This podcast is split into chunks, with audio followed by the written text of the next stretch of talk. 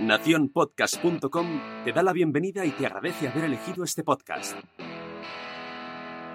Hola, somos Laura Pastor y Estefanía García. Y te damos la bienvenida al Club de las Vaginas. Si quieres ser socia, atención a las reglas. La primera regla es ponerte cómoda. La segunda regla es disfrutar aprendiendo con cada podcast. Atención a la tercera regla. Si tienes alguna pregunta, haznosla llegar. La cuarta regla es para ti que es tu primer día en el podcast. Agárrate que vienen curvas. Hoy toca escuchar. Y por último, y la más importante, todo lo que se habla en el Club de las Vaginas se queda en el Club de las Vaginas. Lo tenemos claro, así que empezamos.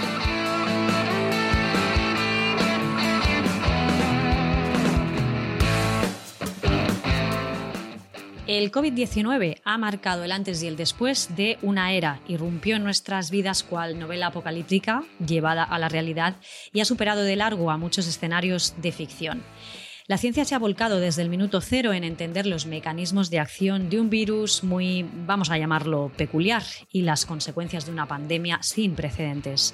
Una pandemia en la que con mucho orgullo nuestra profesión, la fisioterapia, ha demostrado cuánto puede ayudar a recuperarse de las secuelas de un bicho que ya ha dejado un rastro de casi 15 millones de muertes en todo el mundo, según datos de la OMS. Hoy en el Club de las Vaginas, cómo afecta el COVID-19 al suelo pélvico.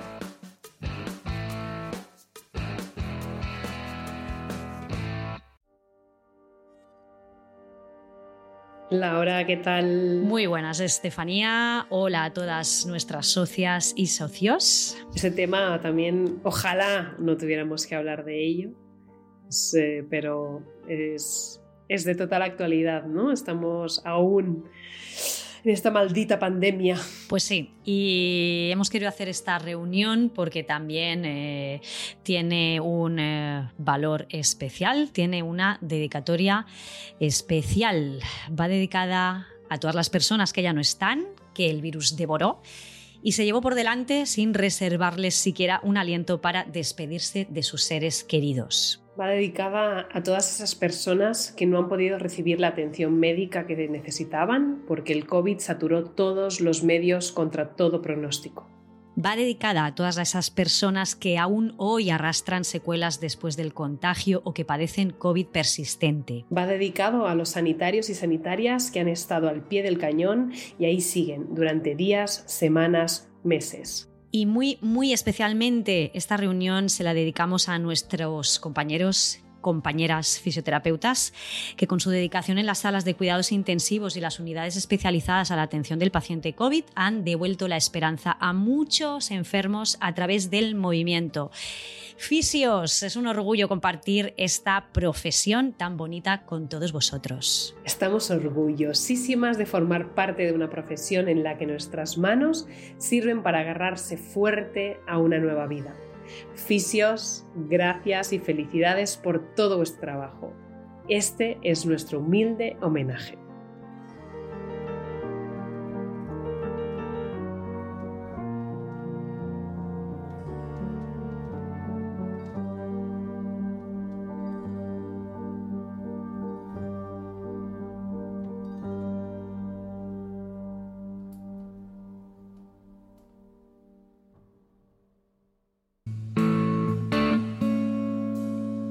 Sin bajar la guardia, sin bajar la guardia, parece que vamos remontando, pero los coletazos que está dejando este bicharraco mm, van a ser uno de los focos de investigación en los próximos años. Como adelantábamos, en esta pandemia la fisioterapia ha sido muy importante a la hora de ayudar a las personas ingresadas eh, en la UCI. La fisioterapia ha demostrado su eficacia en la recuperación de la movilidad en pacientes después de ingresos prolongados y se ha posicionado como indispensable en el tratamiento y recuperación funcional de las personas con afectaciones y secuelas cardiorrespiratorias post-COVID-19. La verdad es que estoy muy orgullosa de todos mis compañeros de profesión. Pues sí, a largo plazo aún hay mucho, mm, por no decir casi todo, que desconocemos de esta infección por COVID-19, pero eh, a día de hoy podemos plantear hipótesis en base a las evidencias eh, que ya conocemos. En el caso de las consecuencias sobre la capacidad de respuesta del suelo pélvico, podemos ya anticipar disfunciones relacionadas con esas secuelas respiratorias, algo que en fisioterapia uroginecológica ya manejamos en profundidad. Y es que la evidencia de la experiencia clínica ya conoce el impacto que tienen eh, las enfermedades respiratorias en el suelo pélvico. De hecho, las patologías respiratorias e incluso síntomas persistentes respiratorios son archienemigos del suelo pélvico. Por ejemplo, las personas que habitualmente padecen rinitis alérgica, resfriados frecuentes, alergias, eh, que tienen que estornudar o sonarse muchísimas veces, toser de forma habitual, eh, sabemos que tienen más síntomas de pérdidas de orina y las personas que padecen ya patología bronquial eh, más grave como asma o enfermedad pulmonar obstructiva crónica, EPOC, pues, bueno, pues ya ni te cuento, ¿no? Son personas que tienen habitualmente problemas de incontinencia urinaria. Claro, los problemas a la hora de respirar conllevan que el diafragma torácico tenga que trabajar eh, generando más presión sobre el abdomen, hace más contrapollo sobre las vísceras abdominales y esto influye a la larga negativamente sobre el suelo pélvico. Eh, llega a agotar sus reflejos de contención, favorece sobre todo su debilidad y por tanto claro que favorece también el aparecimiento de la incontinencia urinaria. ¿Os ha pasado alguna vez eso de pillar un resfriado de narices estornudar y toser hasta que te duelen las costillas y en una de estas, ¡ah, chis! Se me escapó una gota de pis. A nosotros en la consulta nos aparecen muchísimas eh, pacientes con este tipo de situación y claro, visto lo visto con esta sintomatología eh, de, este, de, este, de este virus, pues con más razón, ¿no? ¿Tú has pasado el COVID, Estefanía? Sí, lo pasé, pues fíjate que ya no me acuerdo muy bien, pero este verano pasado, sí, el verano del 21 pasé, sí, y, pero no, no, no con, mucho, con mucha sintomatología, bastante leve, Pero sí que tenemos, o sea, tengo muchos ejemplos a nuestro alrededor y pacientes pues que a día de hoy aún están ahí, ¿no? Con sintomatología. Yo también lo pasé, ¿eh? Yo, además, eh, yo lo pasé en noviembre de 2020, aquello... acuerdo, sí. La, ¿Te acuerdas? La cepa original. Em, y, hace, y hace un par de semanas creo que otra vez. Sí, ¿eh? Y te digo creo porque al final hemos, lo hemos acabado deduciendo porque mucha gente de nuestro alrededor eh, estaba contagiada y dio positivo. Por suerte, yo personalmente, ninguno de los dos casos, eh, para mí ha sido como un resfriado, ¿eh? verdaderamente, un resfriado un poco fuerte. Eh, pero sí, yo te diría que una vez seguro, una vez seguro, 2020 y hace dos semanas, eh, vamos, eh, seguramente que también. Pero como tú dices, yo personalmente tampoco he tenido, no, no, he visto repercusión sobre mi suelo pélvico ni sobre mi capacidad de continencia, pero muchísimas personas, sobre todo que han tenido más, una afectación más grave, sí, que, sí que han visto sin que han tenido un impacto sobre, sobre la estabilidad del suelo pélvico.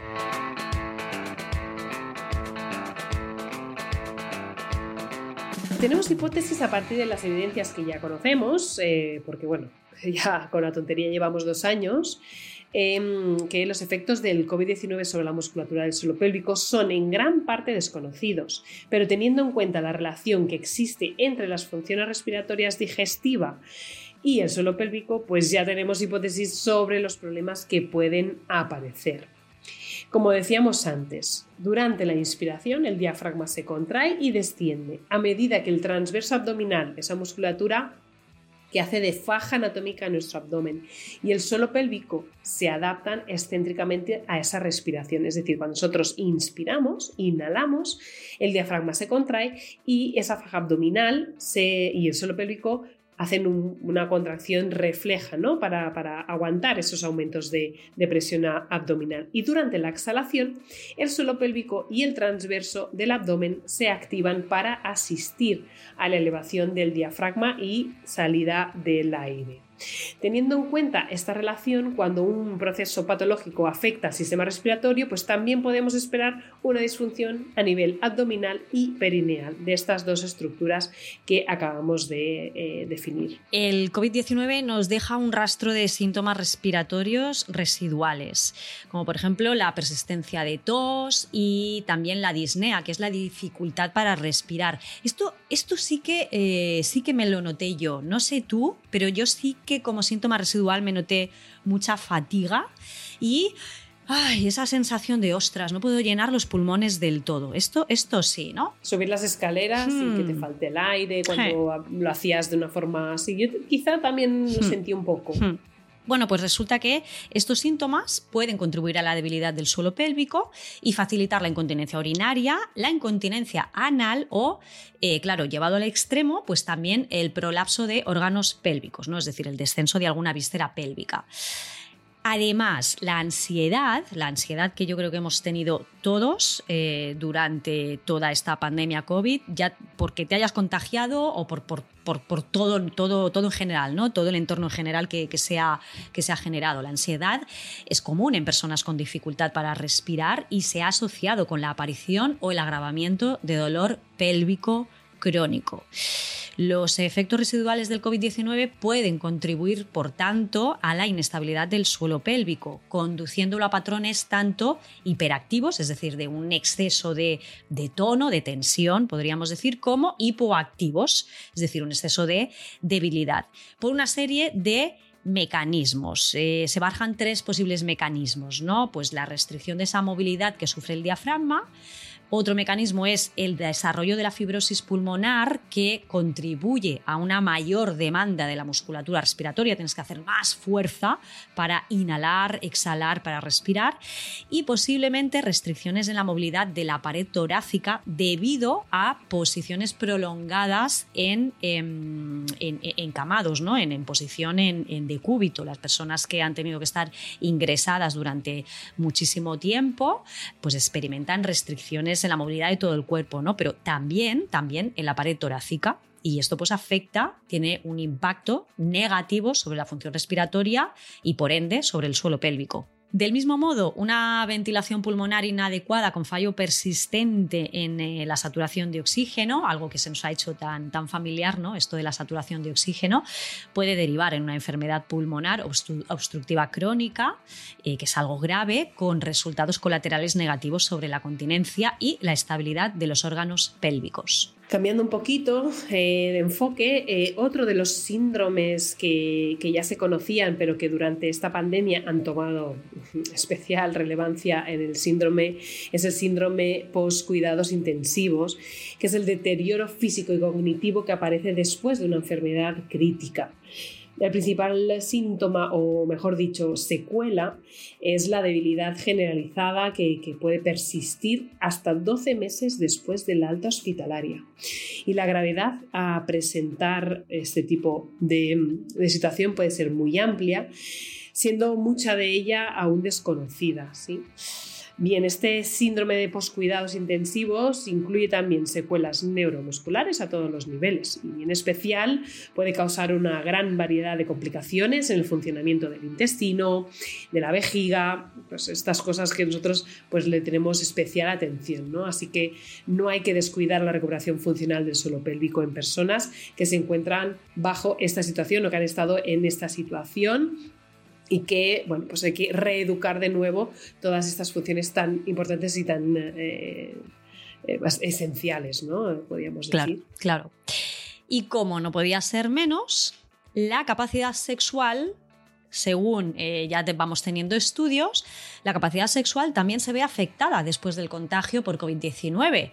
Resulta que hasta el 52% de las personas refiere que su sexualidad se ha visto afectada negativamente tras un ingreso prolongado por COVID-19. Bueno, a ver, también es, es coherente, ¿no? Eh, pues claro, si, luego te queda, te queda afectada eh, tu, tu, vitalidad, eh, quedan afectadas un montón de, de líneas fisiológicas, pues ya sabemos que, eh, bueno, uno de, los, de las primeras esferas que, que, también se va a ver afectada, pues va a ser la, va a ser la sexualidad, ¿no? Em, es más, algunas investigaciones sobre la disfunción eréctil después del COVID-19 muestran que Ojo, el virus invade las células de Leydig del testículo, causando una inflamación generalizada que conduce a problemas en la erección. Dato importante, si después de haberte contagiado con el bicho, tu erección o la de tu pareja o la de mm, quien quiera que sea que, que, esté a tu alrededor que te comente el tema, pues eh, si está mostrando signos de incapacidad, sería interesante echarle un vistacillo ¿eh? a qué está pasando. Dato curioso. Súper interesante. Bueno, es que claro, es lo que pasa también un poco que a veces eh, caemos un poco en la, mm, a lo mejor en pensar algo que nos pasa, no tiene mucha explicación pensar que es por el COVID, pero es que en muchos casos se acierta, hmm. porque realmente los cambios son sistémicos. Hmm. Entonces, bueno, cualquier situación más extraña puede tener que ver, ¿no? Hmm, está todo muy verde, todo muy... Muy verde todavía. sí, hay mucho que investigar.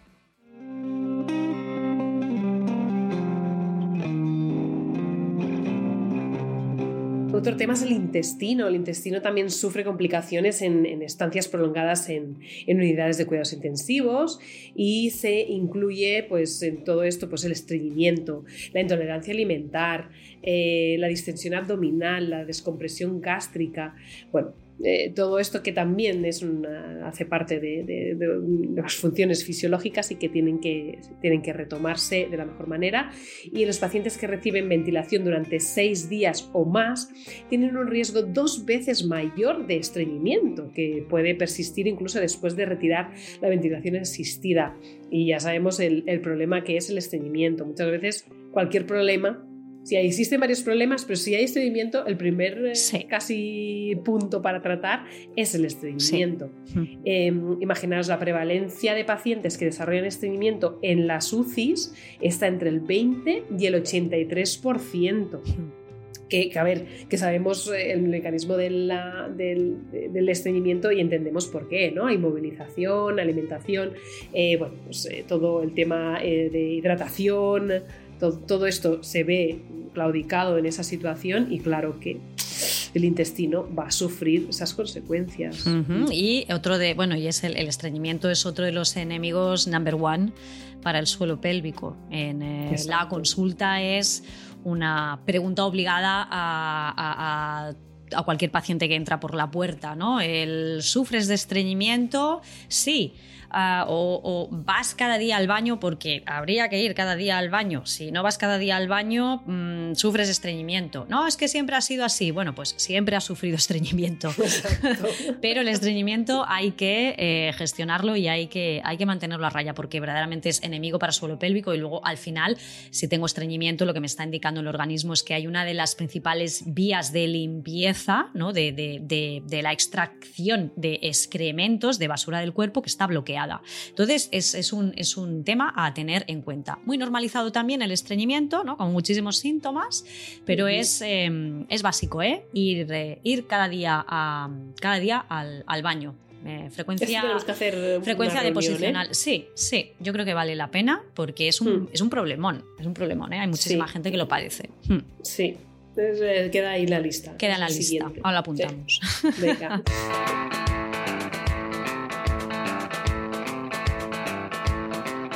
Y la ansiedad, que ya habíamos eh, comentado un puntito por ahí arriba, ¿no? La ansiedad, nuevamente, em, pues puede aumentar el riesgo de urgencia y de frecuencia urinaria, así como de estreñimiento. ¿Debido a qué? Pues a un exceso de lo que se conoce como actividad simpática, ¿vale? Esto es un tema del sistema nervioso neurovegetativo, esa parte del sistema nervioso que controla las funciones, eh, eh, prácticamente todas las funciones de nuestro organismo, ¿no? La ansiedad también puede causar un patrón de hiperactividad en los músculos del suelo pélvico, lo que sabemos que se relaciona con dolor pélvico crónico o persistente, como os habíamos eh, adelantado un poquito al inicio de esta reunión. De hecho, se ha demostrado que la ansiedad disminuye la presión de cierre del esfínter anal, lo que podría tener implicaciones tanto para la incontinencia fecal como para la evacuación total de las deposiciones, de las heces. Y, mm, y si hay algo también, yo creo que si hay un síntoma que todos los que hemos pillado COVID, no sé si a ti te pasaría, pero a mí era una de las cosas que me agobiaba más, eh, no eran los síntomas, sino la ansiedad de saber que tenía un virus potencialmente tan peligroso eh, y tan cambiante. ¿no? Entonces yo creo que la ansiedad es cierto que, ya sea por, por, el propio contagio del COVID o ya digo, ¿no? por, la, por la situación a la que nos hemos visto todos impulsados, ¿no? cerrar negocios, perder familiares, Ah, bueno, y los compañeras psicólogas y psicoterapeutas han visto que los índices de ansiedad se han disparado desde que empezó toda esta historia del COVID y con la ansiedad, pues bueno, todos los daños colaterales que, conlleva. Sí, esa situación yo creo que la hemos tenido todos a pequeña o gran medida, ese estrés, esa ansiedad que quizá ha menguado un poco, ahora estamos con menos miedo, es verdad, y hay una inmunidad de grupo que, que nos deja un poquito más tranquilos, la sintomatología está siendo mucho más leve, pero hemos pasado por momentos de muchísimo estrés, de, jolín, yo me acuerdo al principio, además mi segunda hija nació en mayo del 20. Entonces, es verdad. Cuando llegaba, era el único que salía de casa y cuando llegaba de comprar, iba mm, con una EPI casera, porque iba súper protegido, se desnudaba en la puerta y iba a la ducha, ¿no?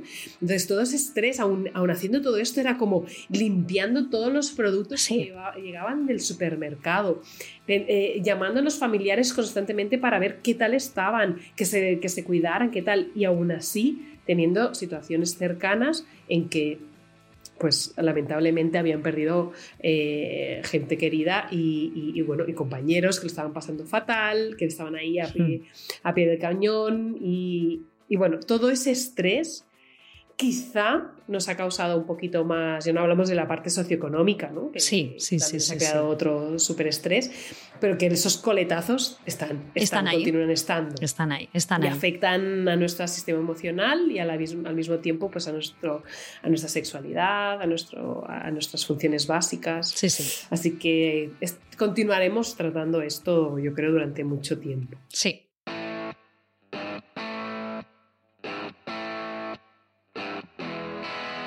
Bueno, pues concluimos esta reunión que ha sido un poquito más seria, pero eh, veíamos muy necesario hablar de este tema y sobre todo, pues eso, ha sido aquí un pequeño homenaje porque de verdad eh, tenemos compañeros y compañeras que han estado ahí, eh, al, pie del cañón en las, en las UCIs, hiper mega expuestos y han hecho una tarea tremenda, tremenda para ayudar a todas esas personas a reincorporarse de nuevo al día a día, ¿no? En muchos casos a enseñarles de nuevo a caminar ¿no? y a andar porque salían con unas eh, atrofias y unas sarcopenias brutales de, esas estancias prolongadas.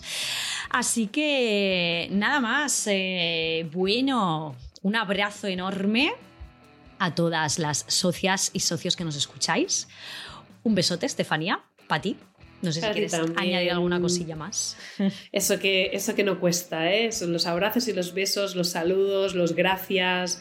Eso tiene que estar, porque por lo menos ¿no? Eh, es un gustazo tener buen humor, tratarnos bien entre nosotros, eh, dar valor al trabajo que están haciendo pues eh, todos nuestros compañeros y todo el mundo que está, al final somos un montón hmm. de profesionales sanitarios. Así que nada, prontito nos escuchamos de nuevo con otro tema y no os lo perdáis porque va a ser Nosotras nos despedimos. Nos podéis eh, seguir a través de nuestras redes sociales eh, y nuestras eh, webs profesionales. A Estefanía la encontráis a través de fisiodona.com, fisiodona con P-H-Y y en Instagram arroba fisiodona. Y a mí, Laura Pastor, pues a través de mi web en formapordentro.com y en Instagram, redes sociales, pues también me seguís a través de En Forma por Dentro. Nos podéis escuchar escuchar en las principales plataformas de podcast, iBox, iTunes, Spotify y Spreaker. Y si nos dais cinco estrellitas nos ayudáis a crecer y a llegar a muchísima más gente. Así que muchísimas gracias y nos eh, escuchamos en la próxima reunión. Chao, chao, beso. Un besito. chao.